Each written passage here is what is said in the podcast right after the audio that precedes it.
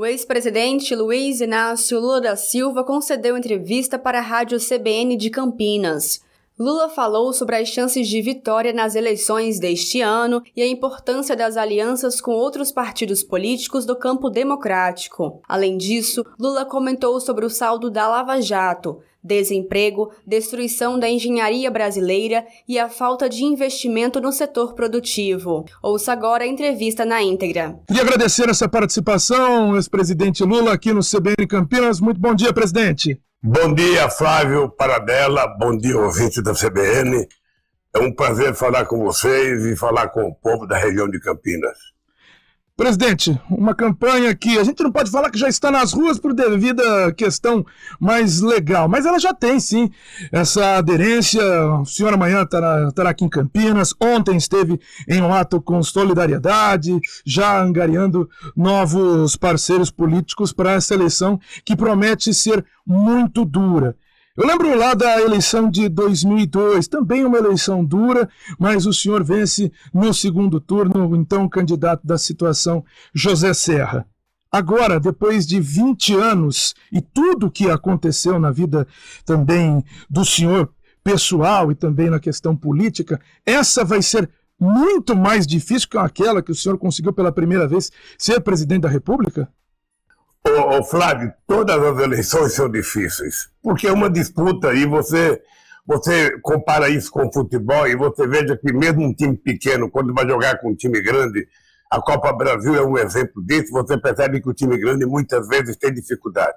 Veja, eu sinceramente acho que nós temos todas as condições de ganharmos as eleições e voltarmos a governar o Brasil. Acho que as condições estão dadas o povo brasileiro está querendo mudança, o povo brasileiro faz sistematicamente uma comparação entre aquilo que nós fizemos no nosso governo e aquilo que o atual governo está fazendo.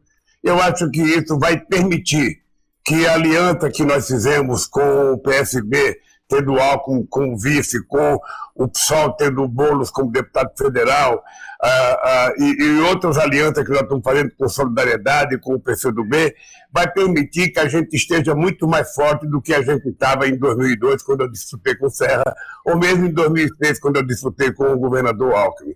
É uma campanha mais incivilizada do que as outras, porque as outras eram uma campanha civilizada em que você tinha disputa, você tinha briga com os adversários, mas era uma coisa dentro do campo da política, era uma coisa muito civilizada. A gente terminava um ato público, podia se encontrar em qualquer lugar e conversar com o adversário se respeitando. Com o atual presidente é tudo muito difícil, porque ele é cercado de milicianos em quase todo o território nacional e ele ele gosta de estimular o ódio, gosta de estimular a briga, gosta de estimular a provocação, que não faz parte do nosso, do, do, nosso diário na política. Ou seja, mas eu estou convencido que nós vamos fazer uma campanha num nível muito alto, nós vamos querer conversar sobre a situação do povo brasileiro e as soluções para os problemas que vive o povo brasileiro. Então, o fato de começar sabe, fazer a viagem a Sumaré e a Campinas antes do dia que vai me lançar a pré-candidatura, para mim é muito importante, é significativo. Primeiro porque eu já fui a Vila Sona três vezes. Segundo, porque Campinas é uma cidade que representa sabe, um conjunto de outras cidades que é mais ou menos por volta de 3 milhões de, de habitantes. Campinas é como se fosse a grande capital de uma região e na Unicamp é sempre um prazer eu, na verdade, não gosto do título aula magna, porque nem sei dar aula e sei muito menos magna. O que eu quero é conversar com os estudantes sobre o que aconteceu na educação desse país, a destruição da ciência e tecnologia, sabe, a destruição e a falta de recursos para outras universidades espalhadas no, no Brasil inteiro. Então é isso que eu quero conversar com as pessoas. E depois vai ter uma coisa importante, que é uma coisa mais fraternal, o Flávio, que eu vou visitar ah, o meu companheiro Rogério Cerqueira Leite, vou na casa dele encontrar com ele, com alguns intelectuais, para agradecer tudo o que o nosso companheiro Rogério Cerqueira Leite fez pela democracia, pela educação e pela ciência e tecnologia no Brasil. Presidente Lula, o senhor fala de uma comparação entre governos, né? Governo até 2010 e agora com o governo do presidente Jair Bolsonaro. Mas durante a campanha, nem durante a campanha, isso já vem acontecendo agora. A comparação do que aconteceu de lá para cá, de 2010 para cá, uh, o governo Dilma, impeachment, a Lava Jato, o senhor foi processado, respondeu a um julgamento, foi condenado, depois deixou a prisão, esse julgamento foi anulado e um dos pontos aí, entre tantos processos, prescrito. Isso tudo vai estar dentro da eleição. Como debater esse tipo de assunto e como escapar desse assunto para esse público que o senhor precisa conquistar para ganhar a eleição? Ô Flávio, eu não quero escapar desse assunto. Eu não quero fugir. Aliás, eu quero discutir esse assunto, mesmo sabendo que não é um assunto prioritário para o povo brasileiro. É, veja, porque nós já provamos em vinte e poucos processos que o, o, o, o ex-juiz Moura era um mentiroso, que o ex-procurador da Laiol era um mentiroso, que essas pessoas montaram uma farsa política utilizando a justiça na perspectiva de tentar me destruir. Ou seja, e o que aconteceu de fato é que a, aconteceu aquilo que eu previ, ou seja, quem, quem, quem, quem tem a verdade dentro de si vai vencer a batalha. E eu provei em cada processo meu a quantidade de mentiras que foi contada a meu respeito. E você está lembrado que no primeiro, no primeiro depoimento que eu fui fazer com o juiz Moura, eu falei: olha, vocês estão condenados a me condenar porque vocês já mentiram demais. E a desgraça de quem conta a primeira mentira é que continua mentindo o resto da vida para justificar a primeira. E nós estamos com um problema, porque o Moro não enganou apenas a sociedade brasileira, ele enganou a imprensa brasileira, que foi estimulada a veicular todo santo dia as mentiras contadas por ele e pelo DLO. Ou seja, a imprensa brasileira, uma parte dela, transformou em verdade as mentiras. Agora, o que eu acho que deveria acontecer era que uma parte da imprensa poderia pedir desculpa por ter sido enganada pelo Moro e pelo Delayol, pela equipe da Lava Jato, a pedir desculpa ao povo brasileiro por tanta insensatez dessas pessoas que deveriam, por ser homem de Estado, por ser empregado do Estado, ter respeitado mais a sociedade brasileira. O saldo que ficou da Lava Jato, o Flávio, foram 4 milhões e 400 mil pessoas desempregadas. Foi a quebradeira da indústria de engenharia brasileira foi mais de 170 bilhões de reais que deixou de ser investido no setor produtivo nesse país e mais 58 milhões que deixou de ser arrecadado. Esse é o saldo que ficou para o Brasil.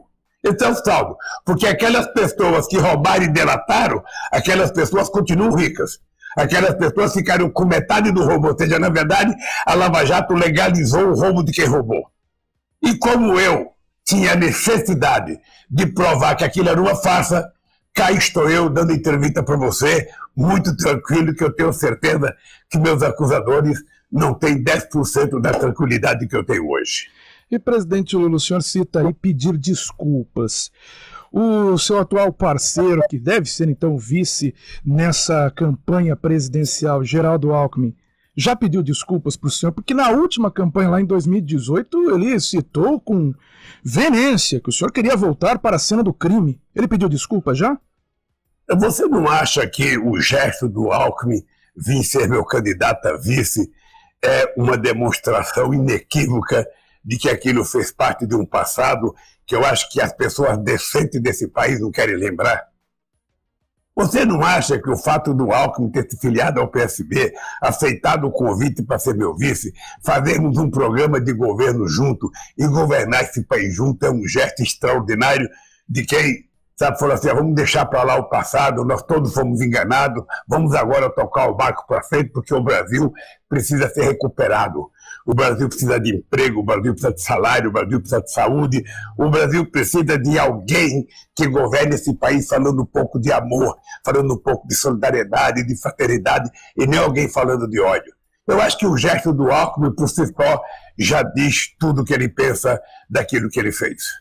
Esse, também essa parceria com o governador Geraldo Alckmin, por tantas vezes governador aqui no estado de São Paulo, trazendo também um nome que até espontou né, o meio político, o governador Geraldo Alckmin sendo um vice nessa candidatura. O que, que ele pode agregar para trazer para essa comunicação, essa narrativa também dentro dessa campanha, presidente Lula? Olha, primeiro, Fábio, nós temos que levar em conta e respeitar um homem que governou esse estado de São Paulo por mais de 20 anos.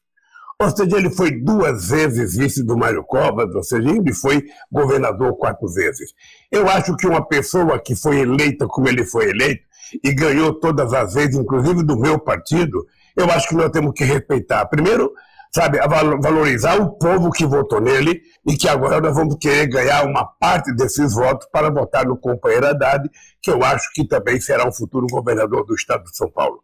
Então, eu acho que o, o, o Alckmin agrega experiência, agrega um setor da sociedade que durante muito tempo não votou no PT ou não quis votar no PT, sabe? E o Alckmin agrega pessoas que pensam diferente de nós em muitas coisas. Nós vamos construir um programa conjunto entre os partidos que compõem a aliança e esse programa será a base da concordância entre todos os partidos políticos. É assim que se faz política com P maiúsculo, é assim que a gente quer demonstrar que a gente quer recuperar o Brasil para os brasileiros.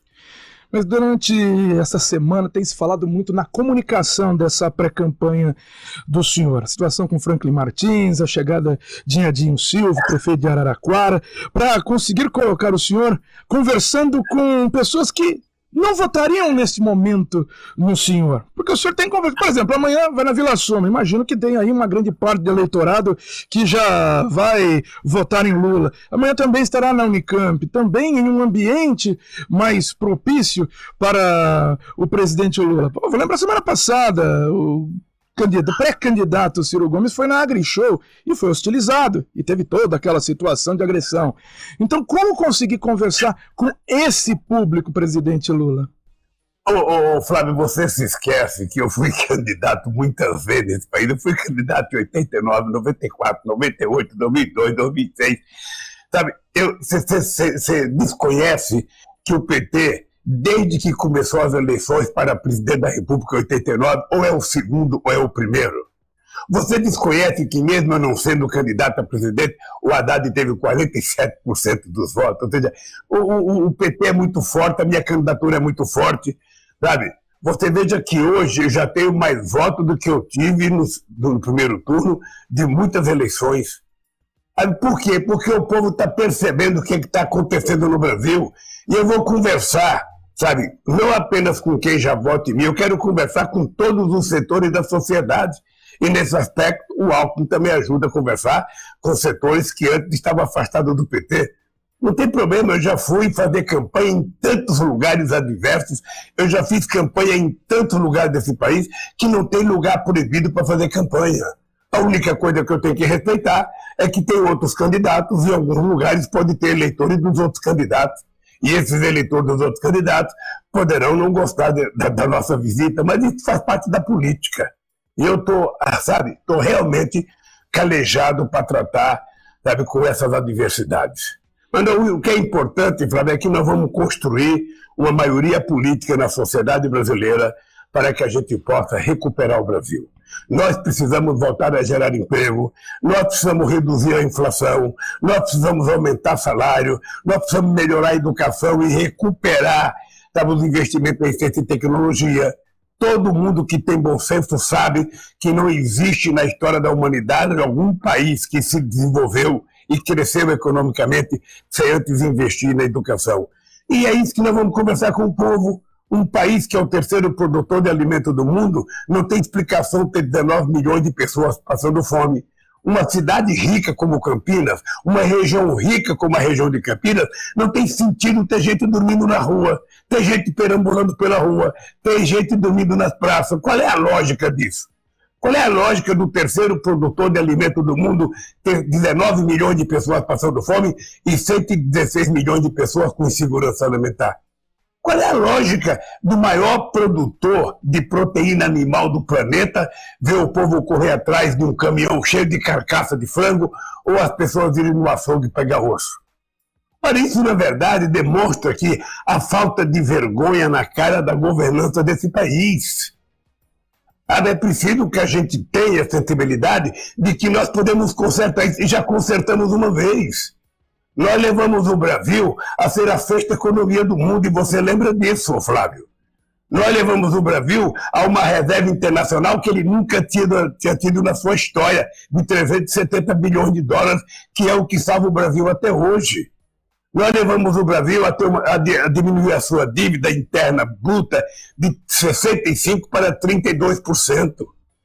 Então, o que nós mostramos é que, ao tirar 36 milhões de pessoas da miséria absoluta e a levar 40 milhões de pessoas para um consumo de classe média, sabe, classe média média, ou seja, o que nós provamos é que o pobre, ele não é o problema do Brasil, ele é a solução na medida em que você tem a política de inclusão social e essas pessoas passem a participar do processo de desenvolvimento do Brasil. É isso que nós queremos fazer. É isso que nós vamos fazer. E você vai perceber como tudo vai melhorar. Aí em Campinas, na região de Campinas, sabe, no estado de São Paulo e no Brasil inteiro. E, presidente, com tudo isso que o senhor trouxe para a gente, é lógico, a gente conhece sim a história do presidente Lula, que disputou tantas eleições, ganhou tantas eleições, fez é, governadores e também sucessores, como a presidente Dilma Rousseff foi também reeleita, e o PT sempre participa da eleição presidencial e sempre está lá sempre está pelo menos na segunda posição aí na eleição presidencial. Mas diante disso tudo, todo esse cenário que o senhor colocou, e realmente, a economia está muito complicada, a inflação altíssima. Mas o que a gente vê aí nessas disputas, a gente achava e via nas eleições, ou pelo menos nas pesquisas, que muita gente estava como certa a eleição do senhor, e até falando até em primeiro turno. E nas últimas pesquisas tem tido uma aproximação do presidente Jair Bolsonaro diante disso tudo que você colocou, presidente. O que está acontecendo? O que aconteceu para ele se aproximar tanto do senhor? Ele não está aproximado. Eu não sei qual é a pesquisa que você está vendo, Fábio, porque hoje você tem pesquisa feita por telefone, hoje você tem pesquisa feita pela internet, e, e a pesquisa que conta para qualquer instituto sério é a pesquisa feita presencialmente. O, o, o Bolsonaro recuperou três ou quatro pontos de, na pesquisa depois da saída do Moro, mas se você perceber bem, a nossa distância continua acima de 15 pontos no Brasil, e isso é uma distância muito grande. No segundo turno, essa distância aumenta para 20%, 25% dos votos, ou seja, eu estou tranquilo, eu estou com certeza de que nós temos todas as condições para ganhar as eleições em 2022. É preciso trabalhar, é preciso colocar o pé no chão, é preciso andar o Brasil, é preciso conversar com as pessoas, é preciso elaborar um programa que leve em conta a necessidade, sabe, de gerar os empregos que precisamos gerar, de recuperar a massa salarial que caiu 9% este ano, de fazer com que a gente tenha política de crédito para o pequeno e médio empreendedor brasileiro, ou seja, nós temos que fomentar o crescimento, sabe, da atividade do empreendedorismo para a gente superar um pouco a questão do emprego. E nós não podemos aceitar a ideia que o cara que trabalha, sabe, com bicicleta, entregando comida, é um empreendedor. Sabe, porque, na verdade, ele, ele, é um empregado que não tem direito, porque ele não conhece o patrão dele, porque ele não tem décimo terceiro, porque ele não tem descanso semanal remunerado, ele não tem final de semana, ele não tem Natal, ele não tem Ano Novo. O que nós precisamos é fazer uma regulamentação que permita que esse cidadão tenha seguridade social e, ao mesmo tempo, ter uma política de investimento para fomentar o empreendedorismo no Brasil. Eu tenho dito publicamente, Flávio, que uma das coisas que nós vamos fazer é transformar o BNDES não num banco de investimento de grandes grupos econômicos, porque esse pode até pegar dinheiro no exterior, é um banco, sabe, que tenha condições de fomentar o desenvolvimento para pequeno e médio empresário brasileiro. Sabe, essa gente é que gera emprego, essa gente é que sabe, dá dinamismo à economia brasileira, e é isso que nós vamos fazer para que o Brasil volte efetivamente a crescer. E, presidente, só para a gente finalizar, infelizmente, e eu não estou colocando isso para polemizar qualquer situação, mas gostaria de colocar isso, essa fala de um vereador aqui de Campinas na última sessão, que atacou né, o presidente, ex-presidente Luiz Inácio Lula da Silva, e por isso estou colocando aqui, até para o senhor ter essa ciência, também se quiser é, responder, faça uso porque já que ele teve uso da Câmara aqui de Campinas nesta última sessão. A gente tem o áudio, mas o áudio não está muito bom para a gente acompanhar. Mas eu vou aqui citá-lo, né?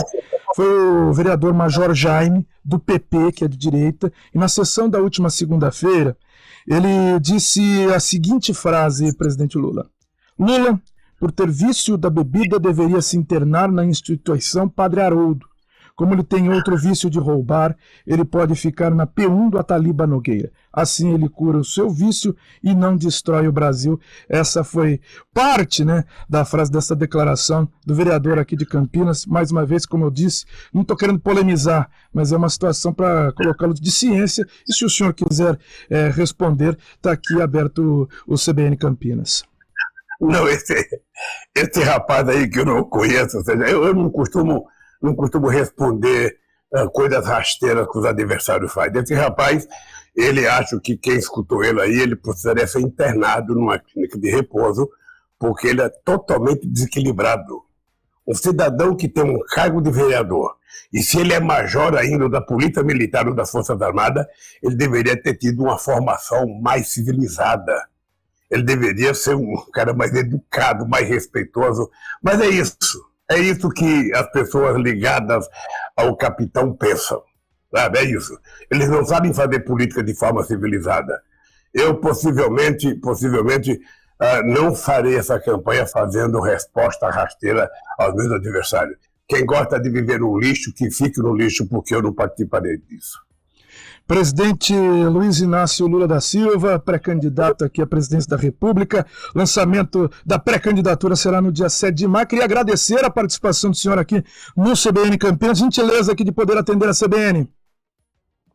Ô, ô, ô, Flávio, eu queria terminar apenas dando um abraço no meu companheiro Torinho, que eu vou encontrar amanhã, no companheiro William, que é o nosso vereador presidente da Câmara, lá, lá, lá em Sumaré, e dizer para você que é com muito orgulho que eu estarei na região amanhã, dando um abraço nas pessoas que eu gosto e que eu conheço. Um abraço, obrigado pela entrevista.